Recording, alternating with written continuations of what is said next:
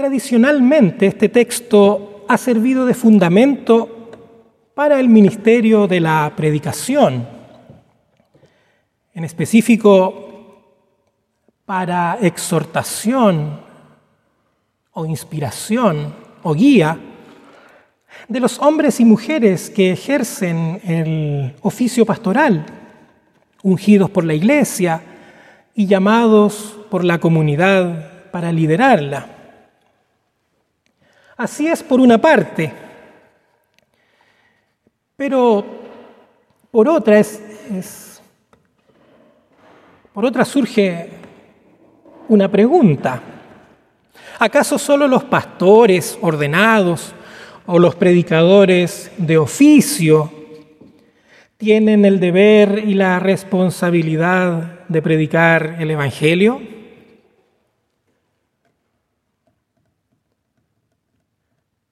Como evangélicos luteranos que somos, esta es una, una, pregunta, pienso yo, de muy fácil respuesta. Ciertamente no, no. Solo los pastores, los predicadores, predicadores de oficio tienen este deber, esta responsabilidad. Ciertamente no. Todos hemos sido llamados para anunciar a Cristo, para preparar el camino del Señor como reza el lema de este tercer domingo de Adviento. Cada uno de nosotros que hemos sido bautizados tenemos este deber. Entonces surge otra pregunta. ¿Por qué en nuestra iglesia predican siempre los mismos? Siempre los mismos y son muy pocos.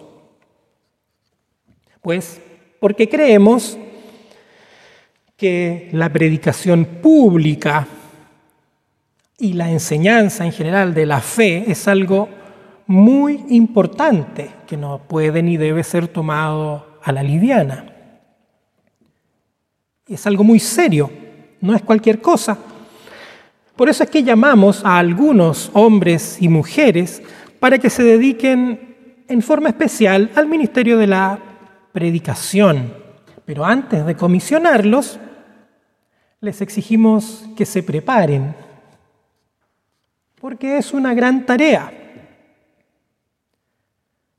Y todo esto lo hacemos en forma responsable, convencidos de que es saludable para el desarrollo de la comunidad como lo ha sido desde los primeros días, años de la iglesia cristiana, según nos muestra esta misma epístola de Pablo a los Corintios. Sin embargo, la predicación del Evangelio, la predicación con mayúsculas, el anuncio de la venida de Cristo al mundo, a la vida del ser humano, es algo que excede el ámbito del culto. Por eso, como ya dijimos, es tarea y deber de todos y cada uno de nosotros. ¿De qué manera?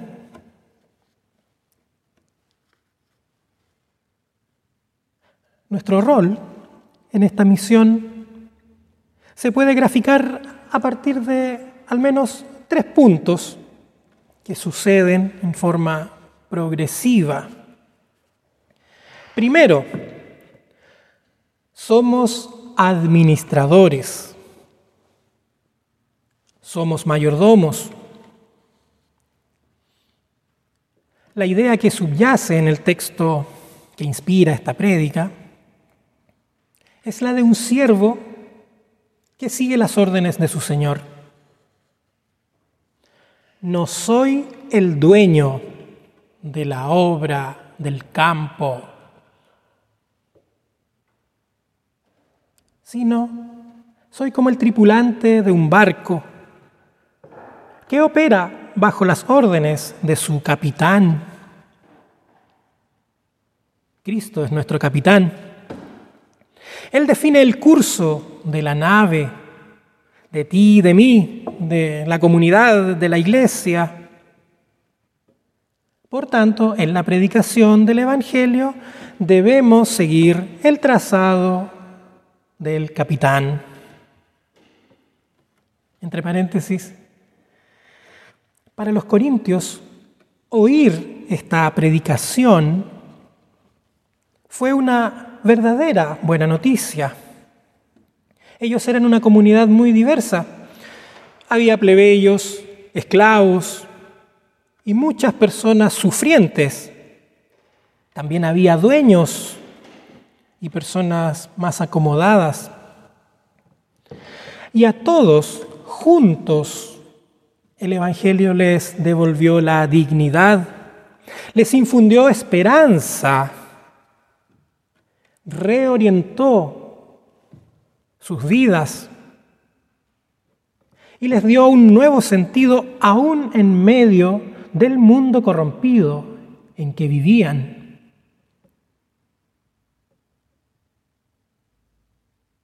Entre paréntesis, también muchos estudiosos dicen que ha habido pocos tiempos, pocas épocas en la historia, en la era cristiana, ha habido pocas épocas tan parecidas a esa era, el siglo I, como la nuestra, lo cual es una tremenda oportunidad de sintonía para con el Evangelio. Cierra paréntesis.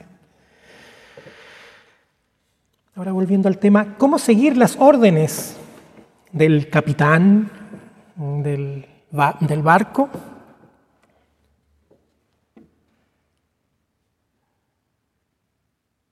El fruto de la predicación, lo que nosotros anunciamos acerca de Cristo, no depende de las capacidades del predicador, no depende de mí. El barco llega a puerto solo si sigue las órdenes, solo si la tripulación sigue las órdenes del capitán. Y puede naufragar si la tripulación es negligente. Para llegar a buen puerto hay un elemento clave y es el segundo punto que grafica nuestra misión, la fidelidad. Se requiere de los administradores que cada uno sea hallado fiel, dice el versículo 2. ¿Qué es esto? Simplemente mantenernos en nuestro lugar nuestro, nuestro lugar como siervos, como administradores, como mayordomos a las órdenes del Señor y capitán. ¿Por qué Pablo escribe esto a esta gente? ¿Por qué perduró en el tiempo y llegó hasta nosotros? Los corintios estaban perdidos en discusiones inoficiosas, estaban divididos, porque habían acomodado la predicación a sus ideas e intereses particulares. Unos decían, yo soy de Apolos, yo soy de Pedro, yo soy de Pablo. En otras palabras, no, con eso yo estoy de acuerdo y eso es el verdadero evangelio y no esto Parece que el ser humano siempre tiene una tendencia de, amoldar lo trascendente a sus propias expectativas, y eso es lo que hacían los corintios de aquella época. Y hoy también suele suceder cuando asimilamos la palabra de Dios con nuestras expectativas. Mientras pensaba en este texto, venía a mi memoria tanta cosa que se oye hoy en día, y perdón, yo lo, clasificaba como una especie de fake news de la fe, tanta fake que estamos en tiempo en que se habla tanta mentira de, vez en cuando, Yo pensaba en la fe también sucede. Entonces son fake news de la fe, pero que, así como las fake news en general, nos hacen este, asimilar ciertas realidades, estas noticias falsas de la fe también nos hacen ver la fe de un modo más o menos distorsionado. ¿Qué quiero decir? de repente se oyen tantas cosas. Por ejemplo, que Jesús fue el primer comunista. Cierto, porque la gente que proclama esas ideas dice que en el fondo, o sea, como que muchas de esas concuerdan con la predicación de Jesús, el amor. Jesús fue el primer comunista. U otros que ponen su esperanza en X candidato, no, este es el único candidato que defiende los verdaderos valores cristianos y el bien. Fake news de la fe.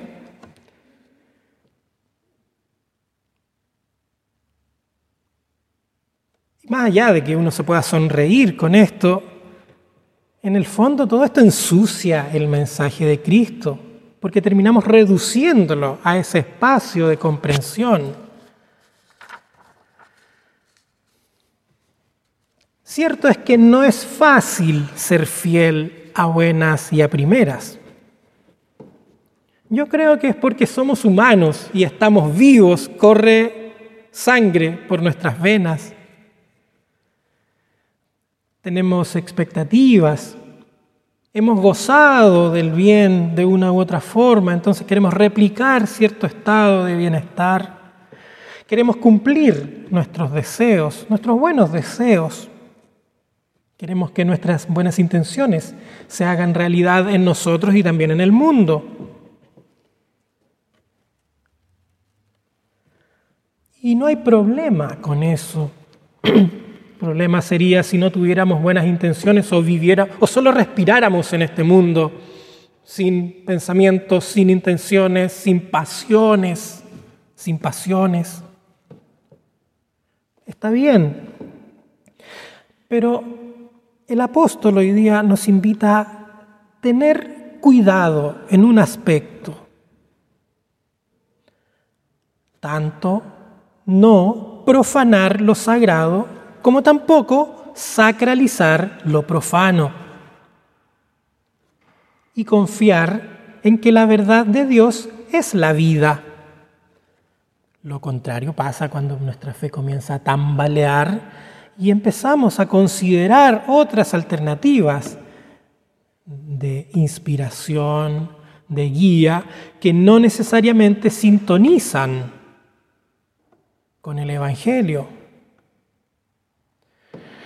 Entonces, ser fieles requiere también una toma de decisión.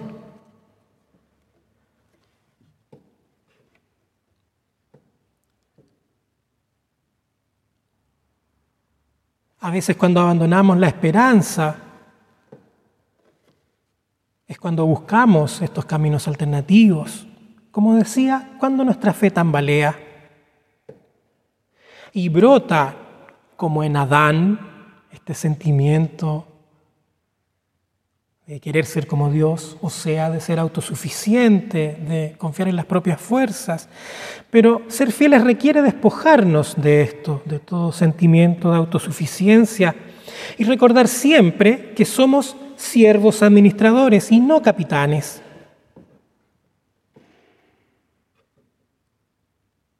Fíjense que en el texto no se pide que el administrador sea un erudito, ni esto, ni esto otro. Tampoco significa que no lo vaya a hacer. No, sino que el orden de las cosas es parte de la fidelidad. Por eso en este espíritu es que podemos seguir seguros las órdenes de Dios y llegar a buen puerto. Así también podremos ser mensajeros fieles y preparar el camino del Señor para mi vida y para el mundo. Esto no es fácil, ya lo dijimos, pero la buena noticia es que no depende de ti ni de mí. No depende de nosotros. Se trata de lo siguiente, y es el tercer y último punto. Se trata de someter a Dios todo lo que somos. Dejarnos exhortar, dejarnos inspirar y guiar por Él. Se trata de amoldar nuestra conciencia a su palabra. Cuando los evangélicos luteranos hablamos de la conciencia, que es uno de nuestros temas regalones, ¿cierto? La libertad de conciencia, uno de los grandes tesoros que la reforma nos legó, muchas veces olvidamos el corazón de esa idea, que nuestra conciencia es libre porque al mismo tiempo es cautiva de la palabra de Dios. Esa es la verdadera libertad. No es una conciencia que divaga en un mundo X y no sabe para dónde va, buscando eternamente un camino que al final nunca encuentra. No, cautiva de la palabra de Dios.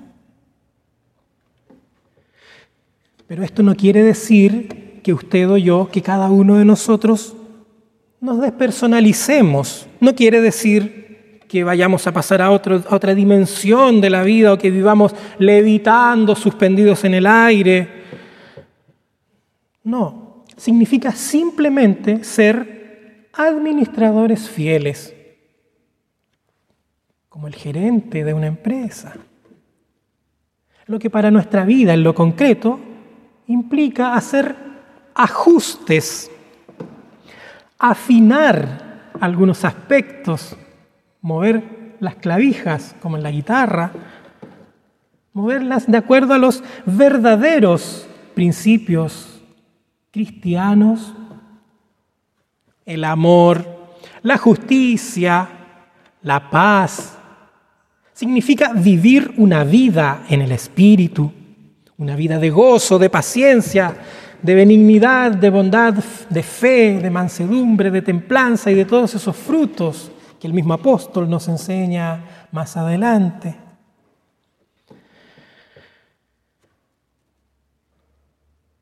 Y vivir sin juzgar nada antes de tiempo, sino hasta que venga el Señor, como dice Pablo.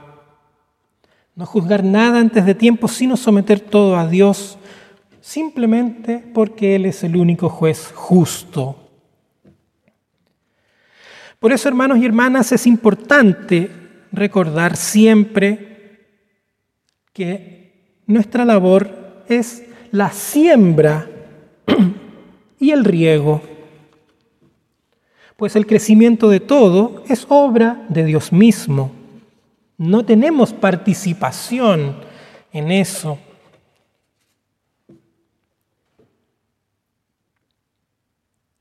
¿Queremos ver los frutos del Evangelio? ¿Queremos que la vida sea mejor? ¿Que el mundo sea un mejor lugar para vivir, que cambie para bien? No tenemos el poder para eso. Quien diga eso, sobre todo de lugares como este,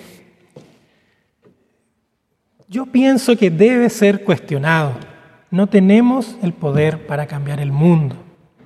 Pero sí, si somos fieles, podemos impactar en nuestro entorno inmediato, en nuestro mundo cercano, no en el gran cosmos, porque sabemos que muchas cosas no dependen de nosotros. No tenemos el poder para partir. Tampoco lo buscamos, o sea, en perspectiva no sabemos nada, pero sí estamos en un mundo X y sí somos responsables de él y ahí podemos participar. Pero la clave es ser fieles para no extraviarnos ni perdernos, como los corintios en algún momento y como nosotros otras veces ser fieles para preparar el camino del Señor, como decíamos, para mi vida, para tu vida, para el mundo que tanto lo necesita. Hermanos y hermanas, que el Señor bendiga su palabra en nuestras vidas y que su paz, que sobrepasa todo entendimiento, guarde nuestros corazones y nuestras mentes en Cristo Jesús. Amén. Oremos. Señor, te agradecemos por tu palabra y te rogamos que la selles en nuestro corazón, que ella sea nuestra inspiración y guía y que podamos vivir bajo las órdenes de nuestro capitán, nuestro Señor, por el que te rogamos. Amén. Amén.